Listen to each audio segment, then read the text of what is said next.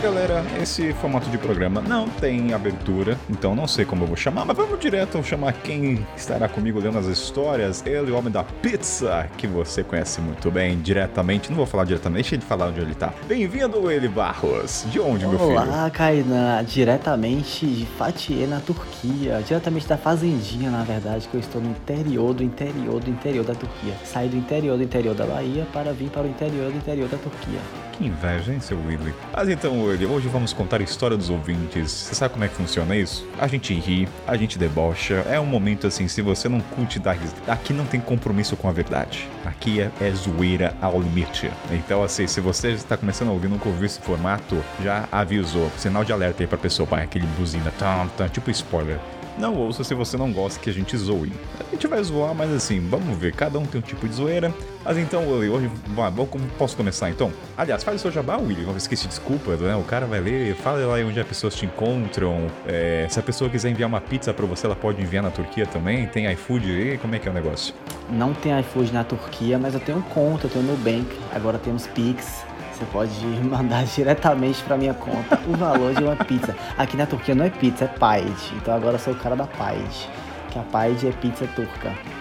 Então, eu sou o Willy do Ei Mãe Tô Vivo, então você pode me encontrar no Instagram Ei Mãe Tô Vivo, você pode me encontrar no blog www.eimaitovivo.com.br Provavelmente você não vai me encontrar lá, que eu estou um pouco assim ausente do blog, então você vai me encontrar mesmo é no YouTube ou no Instagram Ei Mãe Tô Vivo. E aqui sempre, né? Eu sou, eu sou sempre convidado do Mochileiros.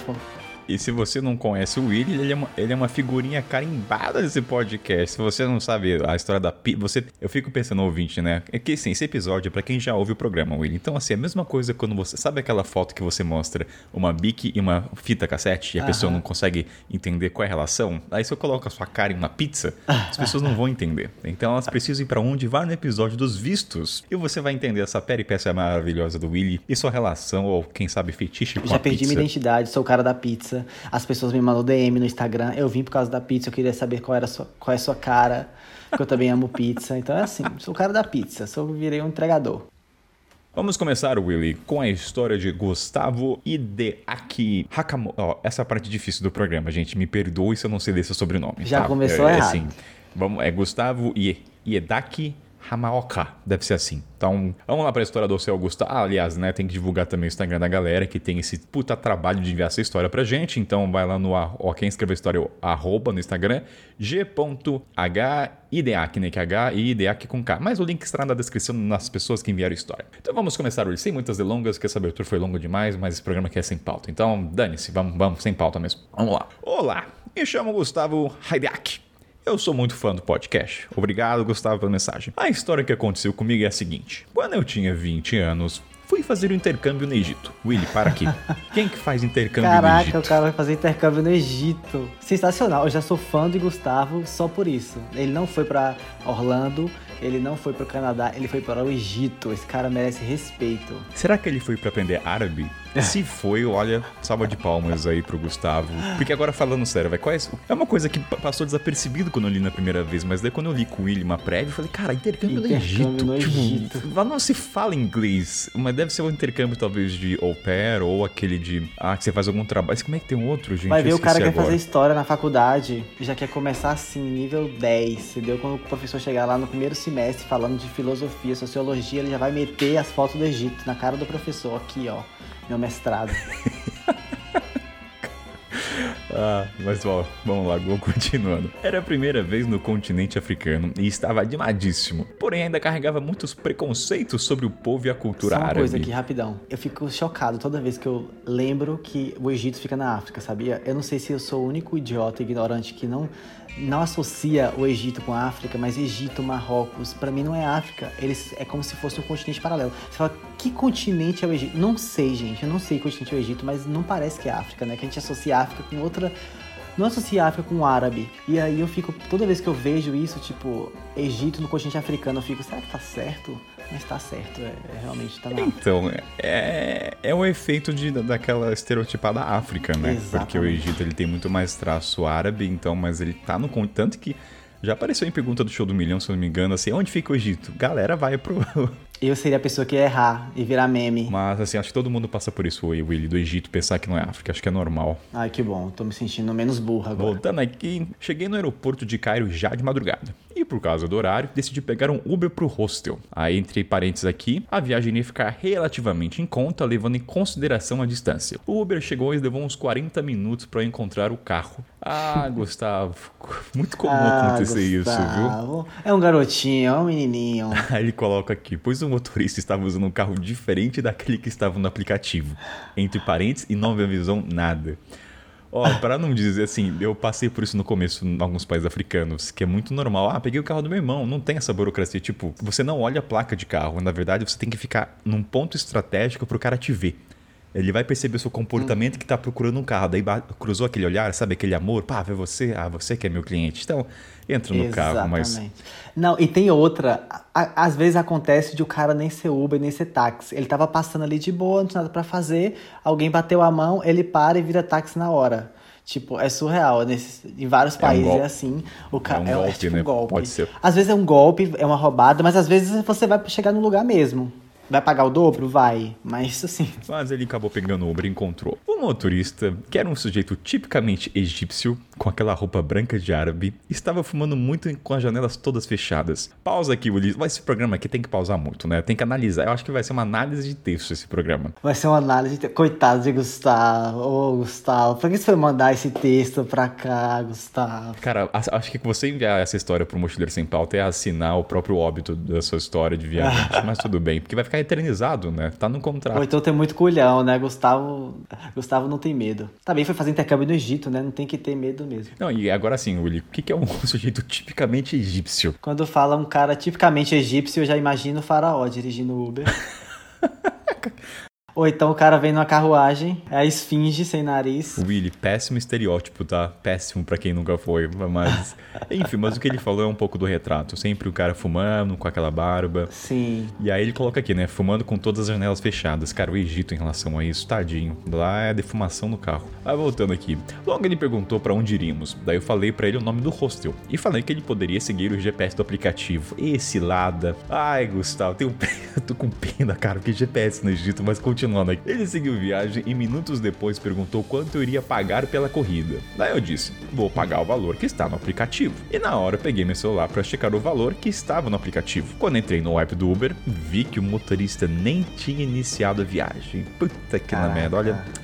Dica aí pro viajante, cara. Pegou qualquer aplicativo, confere se começou. Porque no, no, no, tete a tete do discussão, pensa que o cara fala árabe, né? E o nosso querido Gustavo, acredito que o Gustavo não fala árabe. Ele falou que não fala inglês. Acho que ele diz aqui que não falava bem inglês, mas vou continuando. Dica então, dica primordial. Cheque se começou a viagem, tá?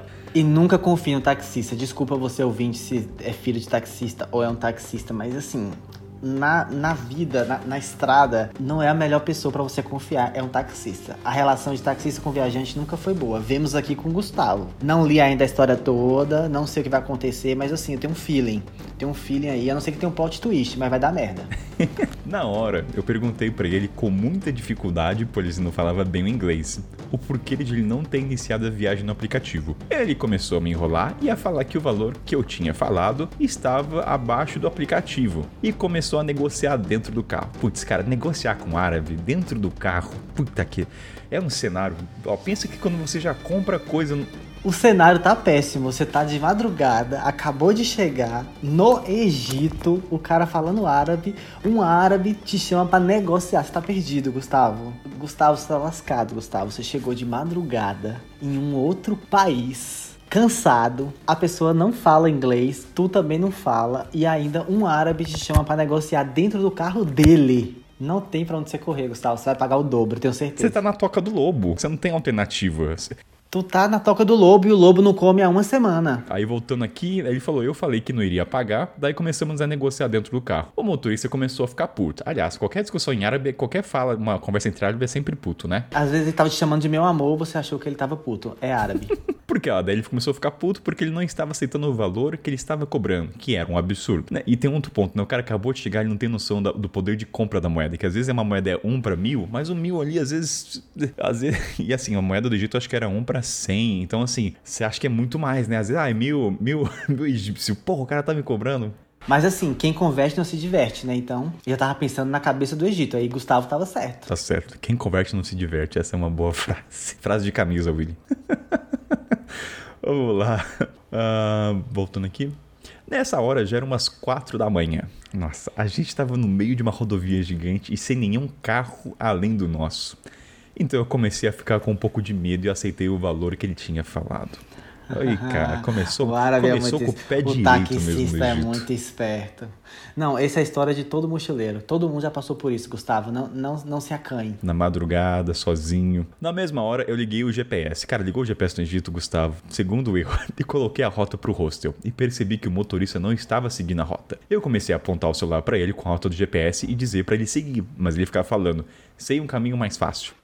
E que assim, tem esse ponto. No Brasil, se o cara falar isso, a gente pensa que é um golpe, mas no Egito, de fato, muitas vezes quando eu usei não era, mas dando continuidade. E estava indo para direção literalmente oposta àquela pelo GP. Cara, você imagina a situação. Você chegou no país, Nossa, vai dar você coloca medo, o hostel, sério, a sua confiança não é nos taxistas, é no celular e na Sim. indicação, pra onde vai. Aí você vê que ele tá indo pro caminho oposto. Imagina, cara, você vai pro Rio de Janeiro, de repente você vai pro. Nossa, eu estaria cagando de medo, cara.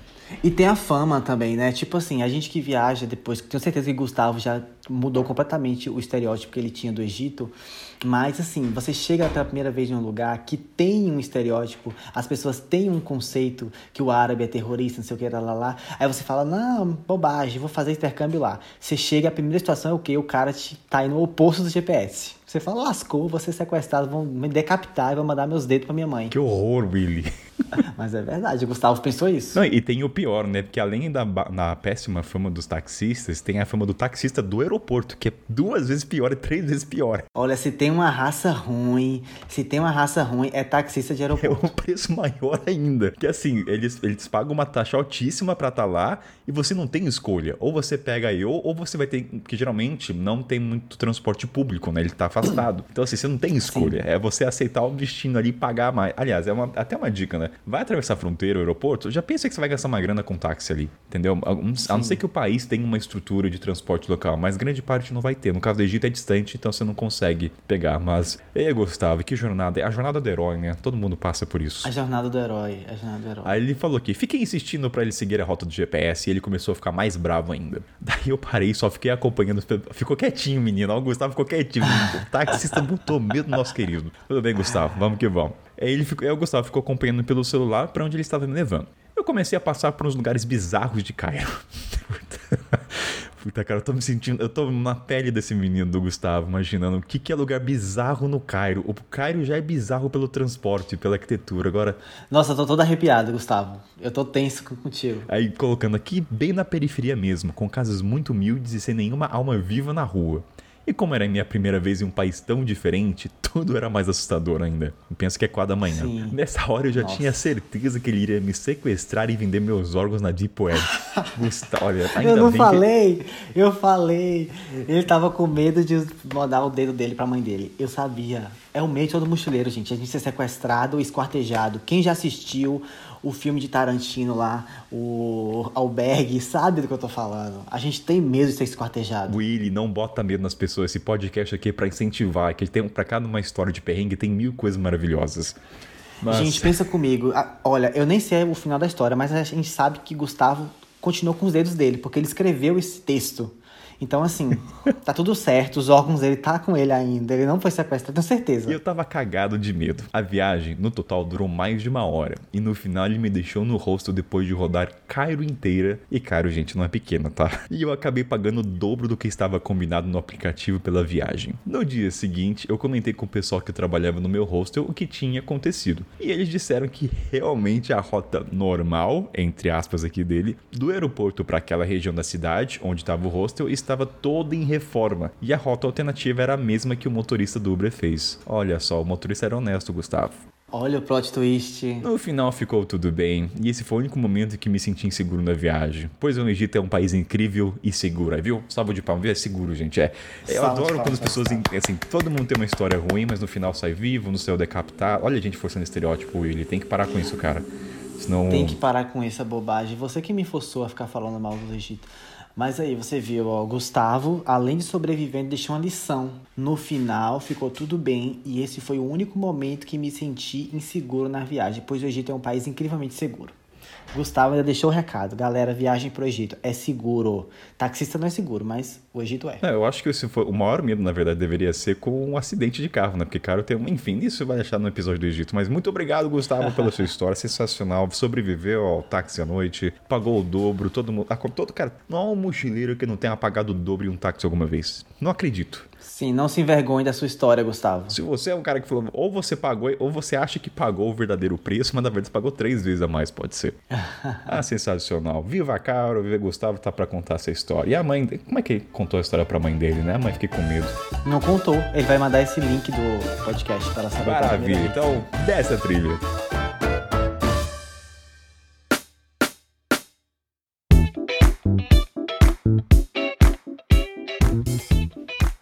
Para a segunda história do nosso podcast. Ó, já tá chamando de nosso já, tá íntimo, tá íntimo. Já é da família, William. e a história de agora vai ser do Reuter. Se você quiser saber a cara do sujeito que vai passar vergonha aqui agora com a gente, vai no Instagram dele, chama Reuter Ghosts. Goats. Reuter Goats. Caraca, esse nome aí já tem milhões de dólares envolvido. Então vamos lá. Posso começar a ler, doutor Kainan? Link, link vai estar na descrição, né? Que é difícil soletrar, né? Roy com Y, então tá o link lá, o arroba pra você ver. Muito bem, então o link está na descrição para você acompanhar a história e com o rosto de Reuter na, na sua mente. Vamos lá. Agitar minha voz aqui, porque Reuter merece.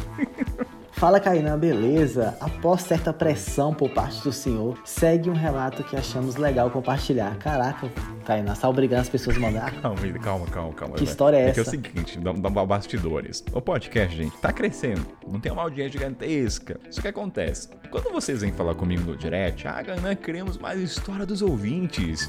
Eu falo, olha, não recebo tanta história ainda. Mas se você cobra, você também tem que enviar. Então, assim, faca de dois gumes. Se você tem que cobrar, você tem que enviar. Daí o, o Roy falou o seguinte: cara, né, gosto de histórias ouvintes, cadê? Falei, Rotter, sua pessoa, sua persona já enviou história?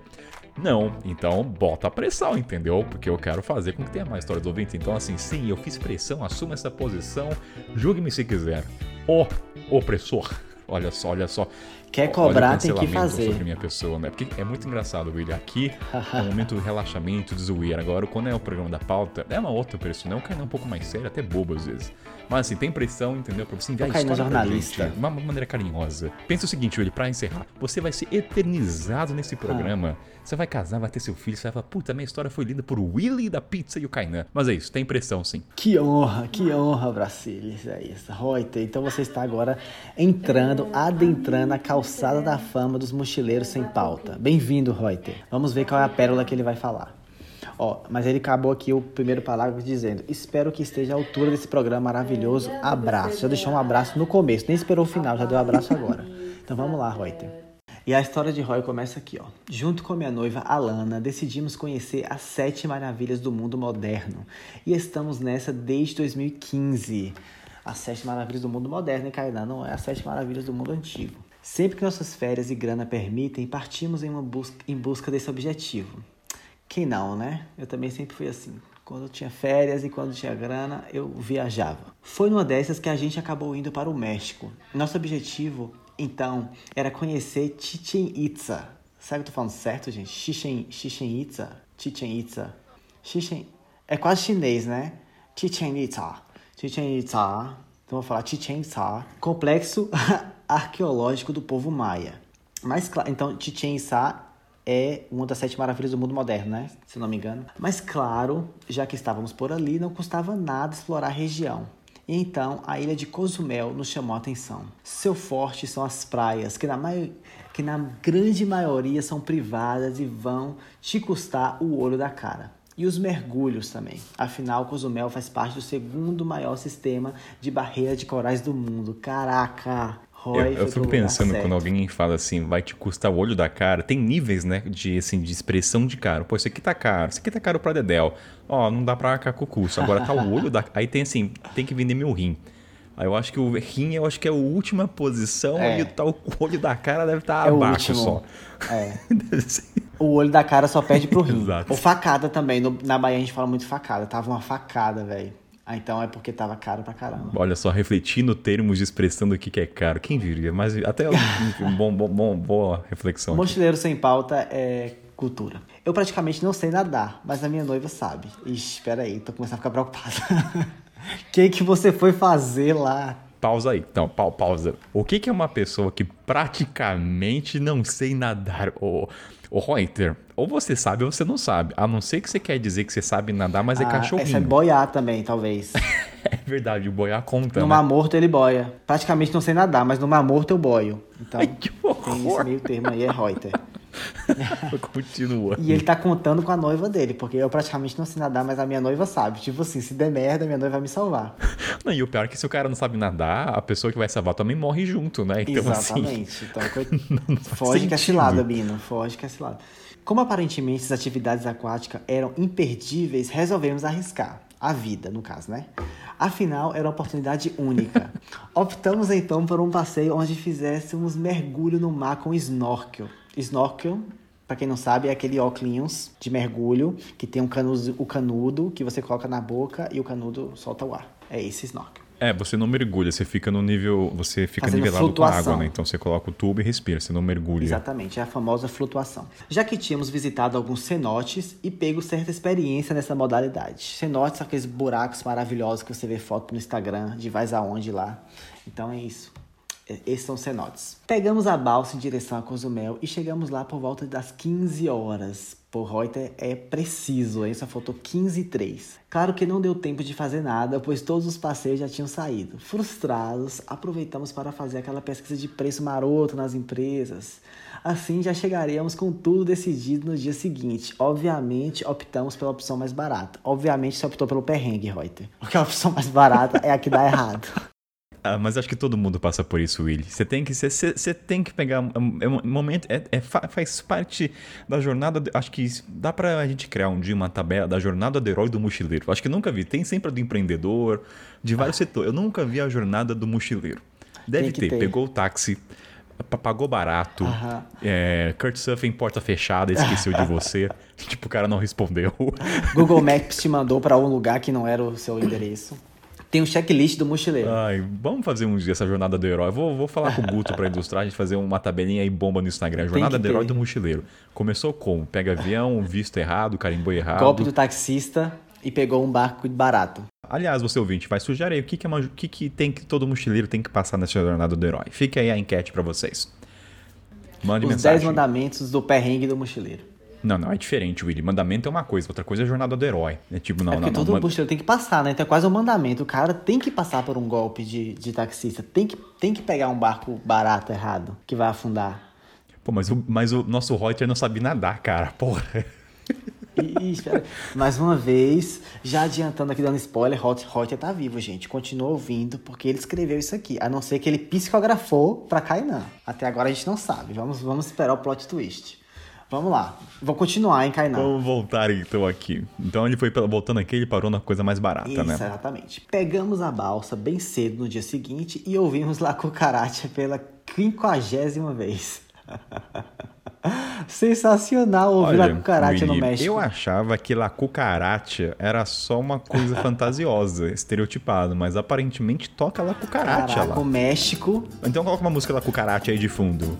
E La Cucaracha, assim, só me corrige, assim, fica É a, a bar- barata. a barata, não é isso? Eu acho que tem duplo sentido, viu? Mas é a barata. E o México reforçando o seu próprio estereótipo, né? Maravilhoso. Chegamos na ilha e fomos ao ponto de encontro marcado, onde já havia algumas pessoas esperando. Dentre eles estava um casal jovem e feliz, composto de um rapaz alto e uma moça muito baixinha, ainda menor que nós dois. então, se você ainda não. Uma pausa, só um, com- só um comentário. Tem um erro aqui gramatical de concordância que assim, Willy, não existe jovem e infeliz ao mesmo tempo, tá? Ou você é jovem e infeliz, ou você é feliz Que e não isso, jovem. Kainan? não, essas duas coisas não Kainan está convergem, tá bom? terapia, Kainan. Tá, tá falando o Kainan aqui que é um... Todos os jovens felizes, Kainan. Eu sou jovem, eu sou feliz. A segunda, quarta e sexta. Willy, tem um ponto. Você... Ô, Lili, desculpa falar, você não é mais jovem, tá, Willy? É, tem que jogar real pra você. Eu sou jovem sim, porque o que conta é o É espírito. o podcast tem essa magia. Qual, qual é o lado bom de fazer isso aqui? As pessoas imaginam a gente pela voz. Então, assim, a gente pode estar com 60 anos gravando que ainda vai transmitir essa sensação jovial que a gente tem. Agora sim, entendeu? Então, assim, aqui na voz a gente é jovem. Isso não se aplica a você, viu, Kainan? Que você tem jovem de homem, um coroa de 50 anos, bem sucedido. Você é quase um sugar daddy. Eu tenho certeza que as mochileiras ouvem esse podcast, assim, com tesão por Kainan. Olha que Sugar Daddy tem má reputação. Não me coloca nessa caixa aí, que senão eu tô fudido. Não, você é bem sucedido com essa voz aí que dá tesão em muitas mochileiras. Mas vamos lá. Ai, e Deus. mochileiros também. Dentre eles estava um casal jovem e feliz, composto de um rapaz alto e uma moça muito baixinha, ainda menor que nós dois. Eu tô curioso, eu tô, eu tô quase stalkeando Reuter já no Instagram, que eu tô curioso pra saber como que Reuter é. Algum tempo depois chegou o nosso guia, um rapaz atlético e de sorriso fácil, que nos levou até o barco. Como pegamos a empresa mais barata que achamos, não esperávamos que fosse a lancha do Neymar nos esperando, mas também não imaginávamos que seria aqueles barcos de pesca onde dificilmente caberiam as 10 pessoas do passeio, além do guia do capitão. Já vemos que foi uma roubada. Não era a lancha do Neymar e era um barco velho furado. O capitão, inclusive, era um figura e tanto. Eu adoro as descrições do, do Reuter, né? Tipo assim, um casal jovem feliz, o guia rapaz atlético e sorridente, o capitão era inclusive uma figura e tanto.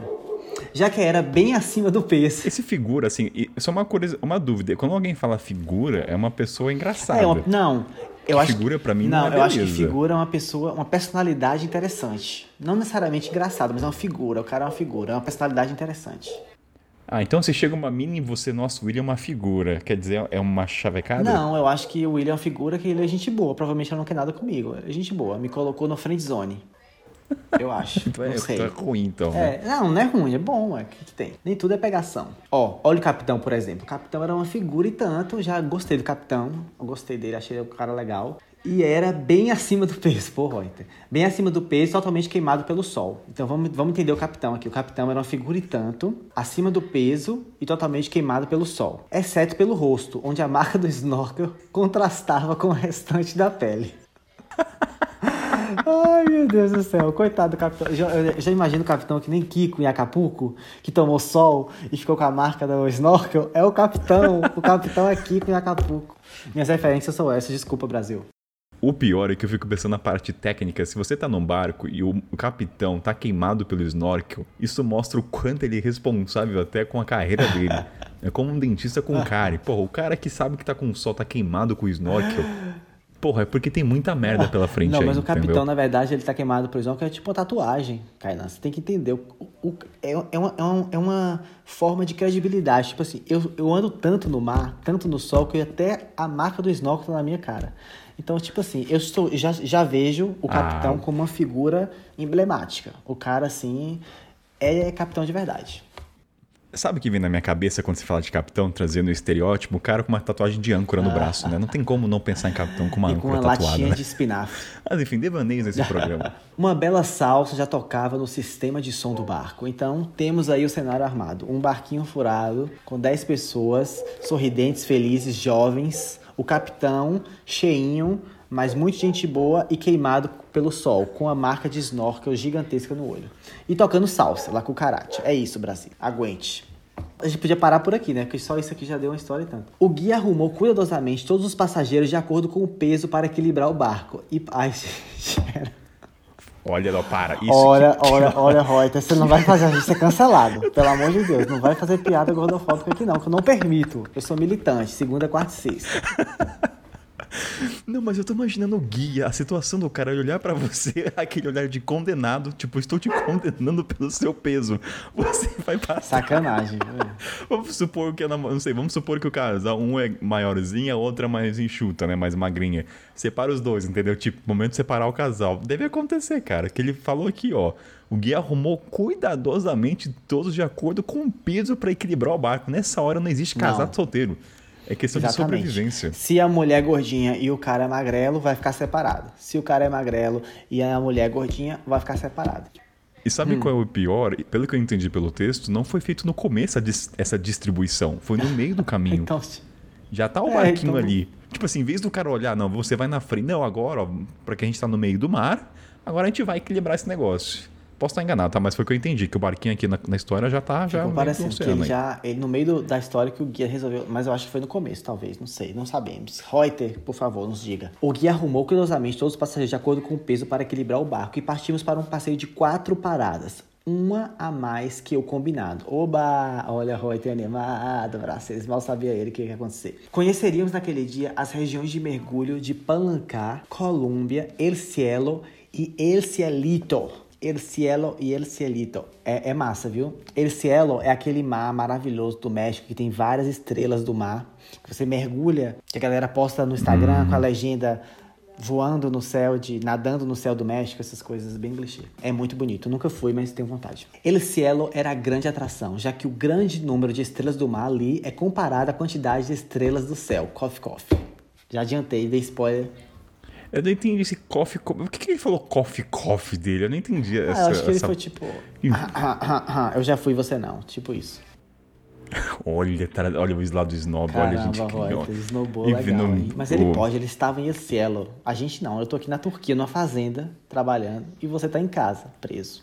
Então, assim, ele pode fazer Exato. coffee. Logo que o barco zarpou, a água na cara, que também molhou todas as nossas toalhas e mochilas, foi o cartão de visitas desse dia que seria inesquecível. Era uma premonição. Aproximadamente 45 minutos depois, chegamos ao primeiro local de mergulho, Palancar. El Cielo seria apenas a terceira parada. Calmamente, o guia nos entregou um colete salva-vidas de assoprar, que não encaixava muito bem no corpo, e perguntou se todos ali sabiam nadar. E você já sabe o que, é que vai dar essa história, né? Não, eu, eu fico impressionado com, o, com, a, com, a, parte de segurança, né? Porque quando você pega um barco, a primeira coisa, sabe Aham. nadar ou não? Tipo, não sei se é o procedimento correto, mas todos os lugares que eu peguei um barco, o cara perguntava, sabe nadar ou não? Então. É. Cara, eu não sei, eu tenho uns amigos que não sabem nadar e é nítido o desespero dessa galera quando é. tem que pegar um barco. Assim, você vê no corpo, né? É que a gente. Você sabe nadar, Will? Assim, eu, talvez eu sou que nem Reuter, né? Tipo, praticamente sem nadar. Se praticamente na esperança de que a esposa, a noiva, estaria é. ali para dar as mãos. Eu sou o Willy, né? Então, assim, a nossa vai fazer uma piada muito sem graça com o Frei Willy, deixa pra lá. El cielo. A resposta negativa de alguns passageiros, inclusive minha, foi devidamente ignorada por ele. Ficamos apenas com orientações de que se estivesse tudo bem, faríamos um sinal de ok. E se não era, era só fazer um sinal negativo que ele viria nadando ao nosso encontro. Então, assim, se você estivesse afogando, morrendo, faria um sinal negativo que ele viria ao encontro. Mas assim, Willy, o que, que é um sinal. Assim, um sinal de o que eu entendo, aquele sinalzinho que você faz com um buraco, né? Com três dedos. Mas o que, que é um sinal negativo? Você tá afogando já, né? Você tá sendo. O dedinho, ó. Dedo indicador para cima, fazendo movimentos peristálticos. É isso. Ah, olha Aqui, só. Informação, não sabia pro lado disso. Pro outro. É um sinal negativo. Ou então, é, eu ia falar bem assim, né? O dedo pra cima e para baixo mas esse aqui é sinal positivo, né? Chaves ensinou que isso aqui é sinal de sim, não é? Então, sinal negativo tem que ser o isso, isso, isso, é. Beleza, vamos lá. Todos listos e ele pulou na água sem cerimônia. Eu olhei para minha noiva um pouco surpreso, mas a euforia tomou conta de mim e logo em seguida lá estava eu me lançando ao mar pela primeira vez na minha vida. Nossa, foi a primeira vez que ele foi pro mar? Caraca! Reuter, peraí. Ele jogou assim no meio? Olha. Caraca, a primeira vez foi no México, Reuter, pô. E já foi assim de vez. Gostei de Reuter. Foi só alegria. Coloquei o rosto na água, vi algumas formações rochosas, uns, uns, peixes muito bonitos e logo a Lana estava vindo na minha direção, visivelmente receosa. É claro, né, que se desse merda, ela que ia ter que te salvar, tava com medo. Ela, inclusive, não estava com um snorkel no rosto, o que me deixou preocupado, já que foi nesse momento que eu percebi como o mar estava meio agitado. Resolvi pedir para ela baixar o snorkel, pois assim ela poderia respirar melhor, e tirei o tubo da minha boca para poder falar com ela. Foi a primeira golada de água. Caraca, tô ficando tenso. Espera aí, será que é afogamento? A gente tá que zoando a história? desespero, cara. Nossa, velho, eu, eu tenho um pouco de Olha, o cara já nadou pela primeira vez, o cara não sabe nadar e golada de água, aquela água salgadinha gostosa que nem açúcar com tangue resolve. Gente, mas afogamento Ai. é coisa, uma parada meio tensa, né? Eu, não, eu, já, eu já me afoguei, assim, nunca me afoguei, afoguei, mas já, já levei uns caldos na praia que me assustou um pouco, assim. Eu lembro até hoje, assim, um pouquinho.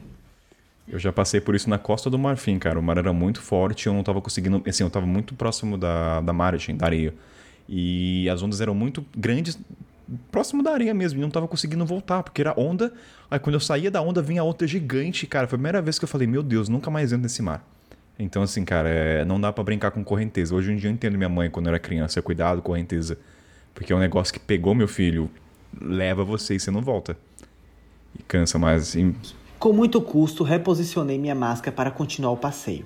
Como estava um pouco assustado, resolvi procurar o guia e nosso grupo para poder me orientar. Para minha surpresa, todos já estavam a uns 15 metros de distância à correnteza. Desespero. Olhei em busca do barco e vi que ele estava longe pra caramba. A lama que estava do meu lado de repente desapareceu do meu campo de visão, que foi encoberto pelas ondas. Caraca, desespero total. Nossa, cara. Olha, te falar, eu tô, eu tô realmente. O texto dele tá me deixando sério, cara. A gente tava mó divertido, agora eu tô imaginando a Não, situação. a gente dele. tava zoando geral aqui e Reuter tá no meio do mar se afogando, gente. E ele não sabe nadar. Comecei a me bater na água com o colete na altura da orelha, ao invés de estar no peito, e com uma das cordas dele amarrado de maneira muito errada e pegando nos, Países Baixos. Braço tá afogando, ainda tá incomodando. Agitei os braços descontroladamente em busca de socorro, que chegou na, na figura da minha noiva. Ela me ergueu, com ênfase no ergueu, e assim tomei um pouco de controle da situação de volta. Mas não o suficiente para continuar ali. Continuamos gesticulando para o guia. Você não fez o sinal de negativo certo, Reuter. Você não alinhou. Olha, Kainan, você não alinhou direito. Tá vendo? Kainan tinha dúvida qual é o sinal de negativo. Pra mim era óbvio o dedinho, mas não é. Porque Reuter não conseguiu comunicar com o guia. Momento piada, né? Tá lá o Gui olhando o Reuter, a noiva, né? Tipo assim, ah, eles não deram sinal, eles estão se divertindo, devem estar ali no oba-oba, É, né? estão agitando os braços, estão tão dançando. É, continuamos gesticulando para o guia, que agora estava mais longe ainda. E após ver que morreríamos se dependesse dele, mudamos o foco para o simpático capitão com a marca de sol do snorkel. O barco também estava a uns 15 metros de distância, mas ainda assim podíamos ouvir a salsa que tocava nele e animava o capitão em mais um dia de trabalho. Agora imagina, eu tô imaginando em câmera lenta, Reuter afogando com a noiva e a salsa tocando. Você tá ligado que no cinema tem, essa, tem esse recurso, né? De você. Tem um nome que se dá isso, que você brinca com a cena, é, faz um oposto, um contraste. Você pega uma cena tensa, É, tá o barulho do mar, né? Ele se afogando. E uma com a água música alegre. Aí dá o corta o som, tá lá, lá com o cara. Tchau. Exatamente, tipo Tchau. isso. E o cara tá com, com o som. Então imagina a cena aí, Reuter Cara, que desesperado com a noiva se afogando, o guia rindo da cara dele no barco, sentado na cadeira de couro, e o capitão dançando na cucaracha no barco. É esse, é esse o panorama, Brasilis. Depois de começarmos a gritar para ele de maneira muito escandalosa, ele endireitou o barco e veio um pouco mais próximo de nós, mas não muito, onde perguntou o que estava acontecendo. O capitão numa calmaria, né? What's Vocês estão happening? bem? O que está acontecendo? O que está Ai, acontecendo? caramba. Falamos. entre mais alguns goles daquela água extremamente salgada. Entre parênteses. é, é, Não, coloca entre. Falamos. colocou entre parênteses aqui, né? Entre mais alguns goles daquela água extremamente salgada. Fecha parênteses. Que estávamos nos afogando e que queríamos voltar para o barco. Agora, deu tempo falar isso, Roy? Então, eu fico pensando assim, né? O capitão tá vindo.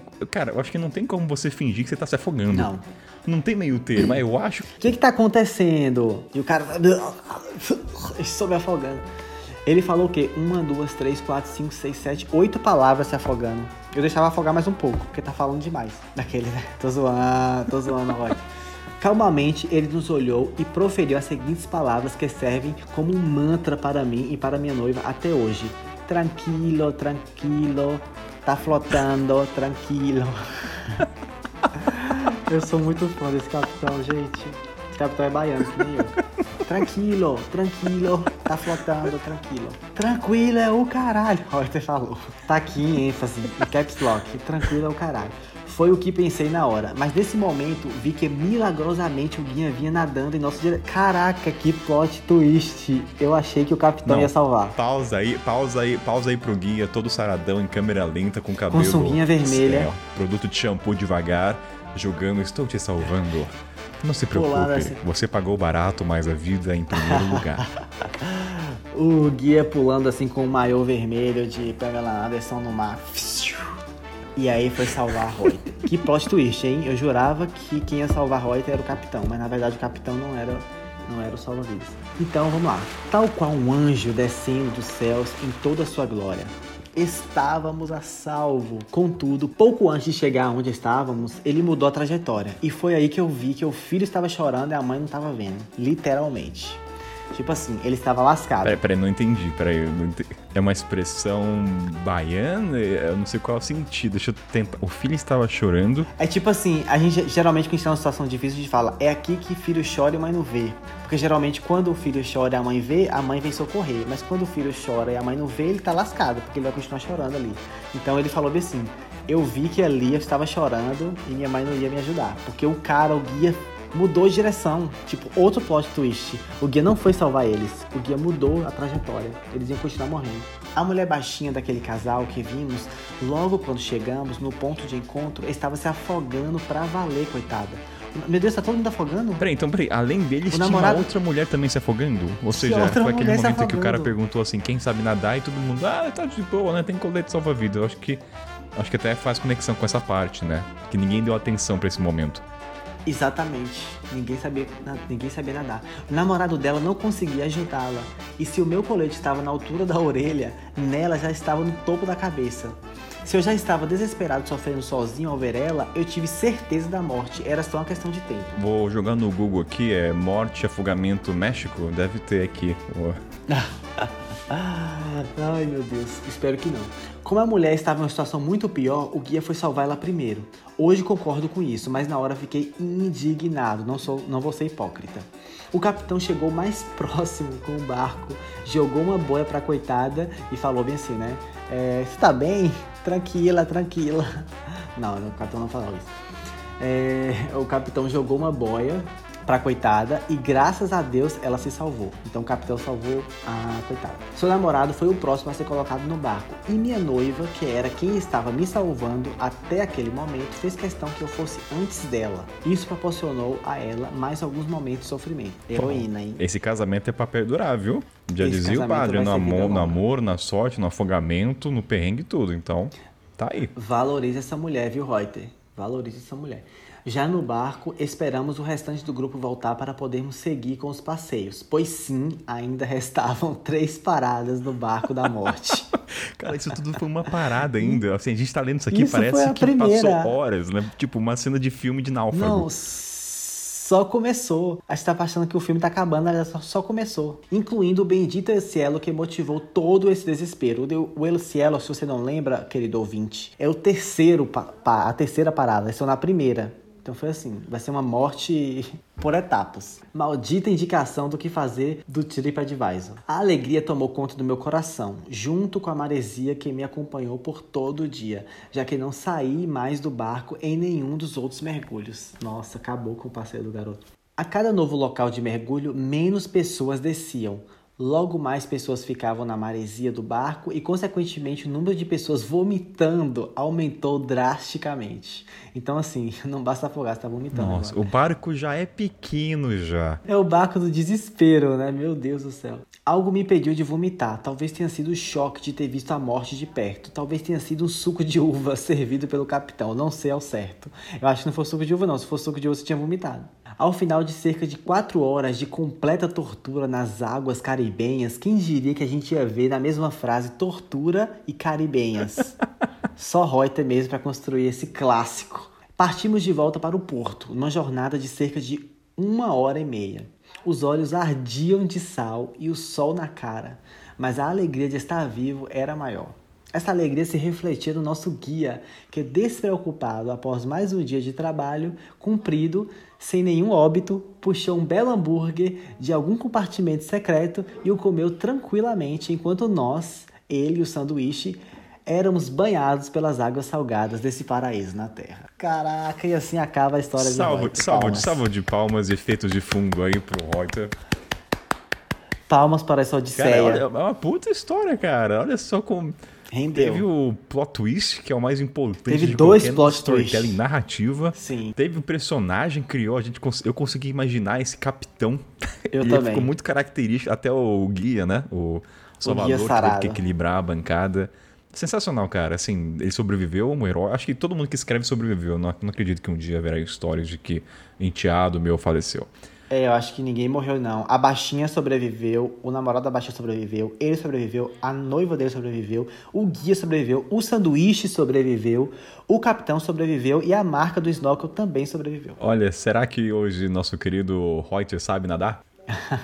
Eu acho que ia ser. Acho que não. Acho que essa é... Fica a pergunta, Rota. Responde pra gente aí. Será que você hoje sabe nadar? E. Não sei, às vezes traumatizou, né? Eu não sei, tem gente que se traumatiza. Quase morreu, nunca. Sim. Então, Nunca mais entrou no mar. Viu, Roger? Valeu a pressão de ter cobrado da história de você. Agora é eternizado nesse podcast. A voz de Willy Barros. Imagina que 30 anos você vai falar: Nossa, eu tenho uma história pra mostrar pro neto, entendeu? Que é verdade, que não passa de uma fábula, entendeu? Tem prova que isso aqui é bota barulho de carimbo e puf, aprovado, selo mochileiro sem pauta de credibilidade pra você. Fechou, Wiggly? Gostou de contar a história da galera? A pergunta que não quer calar, a gente quer saber: será que Reuter e a noiva completaram as sete maravilhas modernas? Ou depois desse trauma eles voltaram para casa? Tem, tem minhas dúvidas, tem minhas dúvidas. É, não sei, não sei o que pensa. Não sei, não tive um comentário. Não fui inteligente na piada agora, Willy. Desculpa, foi péssimo agora. Deixa assim também, entendeu? Tem que mostrar meu lado humano. Não consegui engatar na sua piada. Não consegui, não teve sinergia nesse comentário, desculpa. Mas posso pintar Silvio Santo, mas oi! Quando for piada, eu realmente quero saber. Ele completou. Diga, diga o que, que é. Segue o baile. Não, tô assim, não foi uma piada, só queria realmente saber se ele completou as sete maravilhas do mundo moderno. Eram só sete, né? Tudo bem que na primeira ele quase morreu, mas as outras talvez ele pode mandar a história pra gente aqui, né? Será que você aceita, Ah, a gente pode criar, sei lá, como isso aqui é um teste, né? Pode, assim, continuação da história. E aí vira uma novela, né? Onde está Roy? O que faz? Casou? Aprendeu a nadar? Voltou para as águas caribenhas? Vai virar um. Entendeu? Não perca. Será que, será que, Esse quadro vai virar um spin-off. Um spin-off dentro do. será que Reuter ainda faz orçamento e pega o mais barato? Será ou não? Será que hoje em dia ele avançou de nível? Será que ele agora pega uma classe barato, mas Um standard. indo pro médio? Não sei, porque, cara, é fase, de mochi- é fase do mochileiro, né? Ele viveu a jornada do herói. Entendeu? Baixo orçamento, se fudeu, sobreviveu, valorizou a vida, ressignificou relações, controlou o estômago, não vomitou. Aprendeu, cara, é uma puta jornada, entendeu? Teve a capacidade mental de não vomitar naquele momento, viu o hambúrguer, não sentiu fome, Reuter é forte. Reuter é forte. Não matou o guia entendeu? Olha só. Então, esse... e ainda casou. então acho que é isso, né, Willy? Tem uma coisa pra falar? Ah, eu, eu acho que essas histórias de hoje foram muito boas, aprendemos muitas lições. Não confie em taxista e não confie em guias de barcos baratos. Exatamente, ó. Fala de Willy Barros, o Pizza Man. Você vai carregar essa fama aqui no programa, tá? Aceite isso. Queira você ame, queira você odeie. Eu amo. Eu, eu posso ser chamado de pizza mesmo pro resto da minha vida. Pizza é a coisa mais gostosa da vida. Chama ela de pizza, tô te beijando. Pede aí agora pra encerrar, Willy. Pede pros ouvintes enviarem história. Vai, fala que você vai contar a história. Vai, você pode até fazer um alto jabá, assim, ó. Se você me eu vou contar a sua história. Entendeu? Pra encerrar esse Ninguém vai programa querer mais mandar história. Então, se você tem uma história de mochileiro pra contar, se você tem uma história, um perrengue, uma história assim emocionante, engraçada, seja lá qual for a sua história, mande para o Mochileiro Sem Pauta que Kainan vai ler com essa voz dele maravilhosa, com essa voz de locutor bem sucedido, essa voz de Sugar Você Daddy. sabe que eu- um dia eu posso falar como se. Eu sabia, eu sabia imitar muito bem Silvio Santos, Luciano Huck e Faustão. Eu, aprendi, eu desaprendi o Faustão e o Luciano Sério? Huck, Silvio Santos, ó. É lá você, lá você, quer. Vamos ver a história hoje, lá você. Oi! Tá horrível, tá muito ruim, tem que melhorar. Ou eu posso fazer. Não, tá bom. mas- Tá muito bom. Mas, mas um dia a gente pode gravar até uma história, né? De histórias sexuais de mochileiro, né? Eu faço uma voz caliente, efeito. Olá, você. Que hoje? Qual é a história? Nossa, histórias sexuais de mochileiro com a voz de Silvio Santos. Aí, lá você, ó, você quer pizza? Olha, meu Deus, lá, oi! Vem pra cá, vem pra cá. Mas é isso, né, William? Envia a história então pro caida, arroba, mochileirosempauta.com.br. E muito obrigado, William, por estar comigo aqui nessa primeira vez na História dos Ouvintes. Espero que as pessoas curtam, né? Porque é diferente, é um programa livre, sem cancelamento, sem julgamentos. Esteja de cabeça aberta pra esse programa, né? Porque foge muito da pauta proposta. Todo elaborado, jornalística. Mas é isso, então. Manda um beijo, beijo pra todo mundo. Obrigado pela participação. Fui! Beijo. Beijo. Muito obrigado. Beijo.